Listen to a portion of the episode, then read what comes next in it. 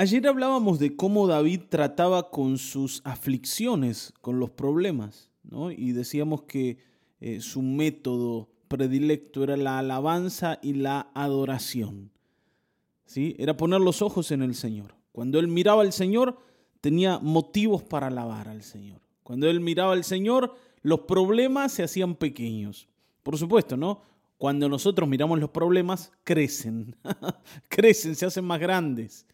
Y nosotros mismos también contribuimos a ese proceso de hinchamiento de los problemas o agrandamiento, ¿no? O agigantamiento, como quieras decirlo, porque nuestras emociones se van como, ¿no? Se van enturbiando con los problemas. Terminamos eh, más, más peor, ¿no? O más mal por cómo nosotros tomamos los problemas que por lo que los problemas generan en sí mismos. No sé si me estoy explicando. Vamos a ponerle que hoy no tenés para pagar la factura de luz que ha llegado. Y, entonces tenés que esperar que el dinero que necesitas, bueno, aparezca. Pero en el proceso de espera comenzás a ponerte mal, a ponerte nervioso, a angustiarte, a desanimarte y, empezás a quejarte y a ver todo negro y sentís que en realidad las cosas están yendo mal y que por algo Dios no nos bendice.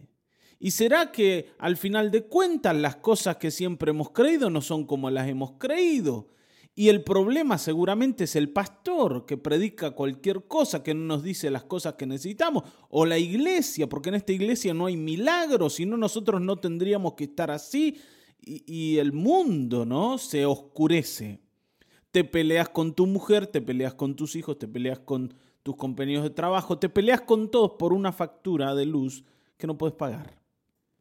Y aquí es donde tenemos que darnos cuenta que el problema en sí mismo no es grave, pero sí es grave como nosotros lo hemos tomado y cómo lo hemos asimilado. Bueno, David no hace esto de enloquecerse por lo que le pasa, sino mira al Señor y encuentra su refugio frente a las dificultades en las promesas del Señor. David mira hacia el futuro y allí ve la mano de Dios actuando, aunque en el presente los problemas gobiernen.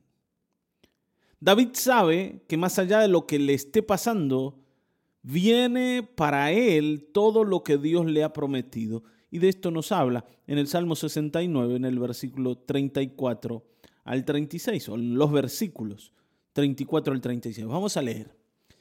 Dice que lo alaben los cielos y la tierra, los mares y todo lo que se mueve en ellos.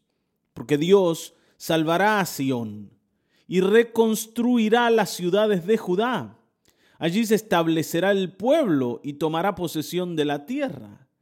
La heredarán los hijos de sus siervos, la habitarán los que aman al Señor. Fíjense los verbos que David utiliza para incentivar la alabanza.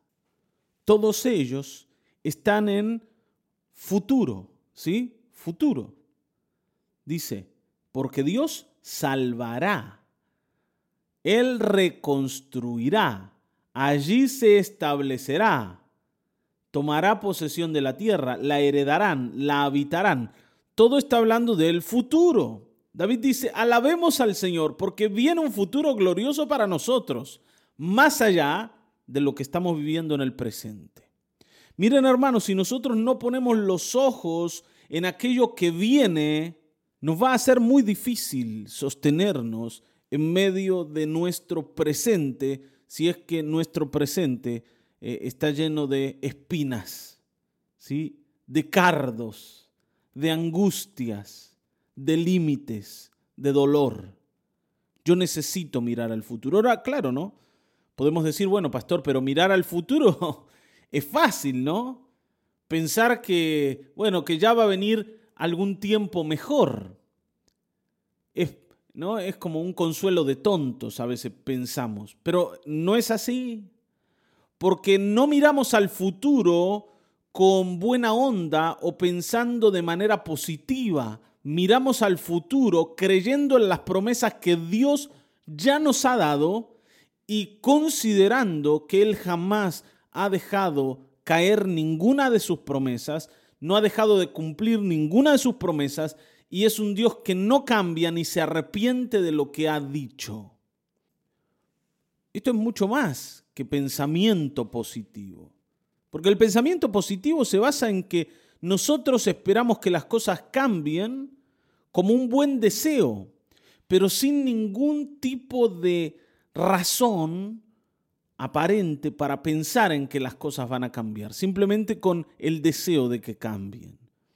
¿Eh? Pensemos positivamente. Bueno, esto va a mejorar. ¿Y pero por qué decís que va a mejorar? Y bueno, no sé, porque quiero que mejore. Entonces, prefiero pensar en que va a mejorar y no en que va a empeorar. Está bien, ¿no? Solo basado en el deseo. Pero cuando hablamos de las promesas de Dios, las promesas de Dios están respaldadas por Dios mismo. Están aseguradas. No pensamos en lo que viene solo como un buen deseo de que esas cosas que deseamos pasen, sino con la certeza de que el Dios que las ha prometido va a respaldarlas y va a cumplirlas en el tiempo adecuado. Fíjense, David dice, alaben a Dios porque Él salvará a Sión. Esta es una promesa de Dios, no es un buen deseo de David. Él reconstruirá las ciudades de Judá. Allí se establecerá el pueblo y tomará posesión de la tierra. Son todas promesas de Dios. La heredarán los hijos de sus siervos, la habitarán los que aman al Señor. El Señor nos ha prometido hacernos herederos del mundo. Esto dice la Escritura. En esto fue en lo que Abraham creyó cuando decidió dejar su tierra, dejar su familia, dejar su parentela para seguir a Dios. Que iba a heredar lo que Dios le había prometido que le iba a dar. Bueno, nosotros también, cuando miramos al futuro, estamos mirando las promesas de Dios en el futuro, no simplemente nuestros buenos deseos. Y para mirar las promesas de Dios debes conocer las promesas de Dios. La mayor promesa de todas es la promesa de la salvación, la promesa de la vida eterna, que en realidad no es solo una promesa, sino que la escritura dice que es una realidad para todos aquellos que han creído. Nosotros estamos experimentando el comienzo de la vida eterna, incluso más, el anticipo de esa vida eterna que tiene que ver con el Espíritu Santo en medio de, nuestra vida. El Espíritu Santo nos habla de que las promesas de Dios son reales, la guía de Dios, la dirección de Dios, el consuelo de Dios habla de que lo que te ha prometido te está esperando. Lo que Dios te ha prometido te está esperando. Y cuando vos miras a las promesas que están delante tuyo, no detrás, delante tuyo, podés sostenerte más allá de lo que te esté pasando en el presente. No sé si me estoy explicando. Hermano, si vos buscas a tu alrededor algo que te anime, tal vez no lo encuentres. Por eso abrí los ojos, levanta la vista y mira al Señor. Y en Él vas a encontrar las promesas que te van a sostener y que te van a hacer soñar con esa vida gloriosa y maravillosa que Dios está preparando para vos. Por eso Hermanos queridos, tal vez hoy nos encontremos en medio del dolor, de la angustia, del fracaso, sintiendo que ya no tenemos fuerzas para continuar. Tal vez en esta vida hayamos perdido mucho. Tal vez no volvamos a recuperar en esta vida eso que perdimos. Pero más allá de lo que nos pase, nuestro futuro es glorioso si creemos en el Señor, porque y esto sí quiero que entiendas bien, todas las promesas de Dios están sostenidas en las manos de Cristo Jesús. Y no hay forma de recibir las promesas sin recibir a Cristo. Por tanto, hoy vení y entregale tu vida. Deja de sostenerte a vos mismo. Deja de convencerte que las cosas pueden ser mejores solo como un buen deseo y créele al Señor, recibí sus promesas que están aseguradas por la palabra del Dios eterno, del Dios glorioso, del Dios que no miente, y afirma tu corazón en ese Dios que nos va a sostener más allá de lo que nos pase. Creemos en Él, confiamos en Él, así como David confiaba. Amén. Vamos a orar. Padre, gracias por este tiempo devocional. Gracias porque nos espera un futuro glorioso. No porque lo deseamos simplemente, sino porque lo has prometido. Y tus promesas son las que nos dan seguridad. Señor, te ruego que afirmes a la iglesia en tus promesas, que podamos conocerlas, que podamos aferrarnos a ellas, porque Señor, queremos ser personas que miran lo que no se ve como si lo estuvieran viendo. Queremos ser una iglesia de fe, de confianza, que no es derribada por las dificultades de esta vida, porque su corazón está puesto en el Señor y en la vida eterna que Él le ha regalado.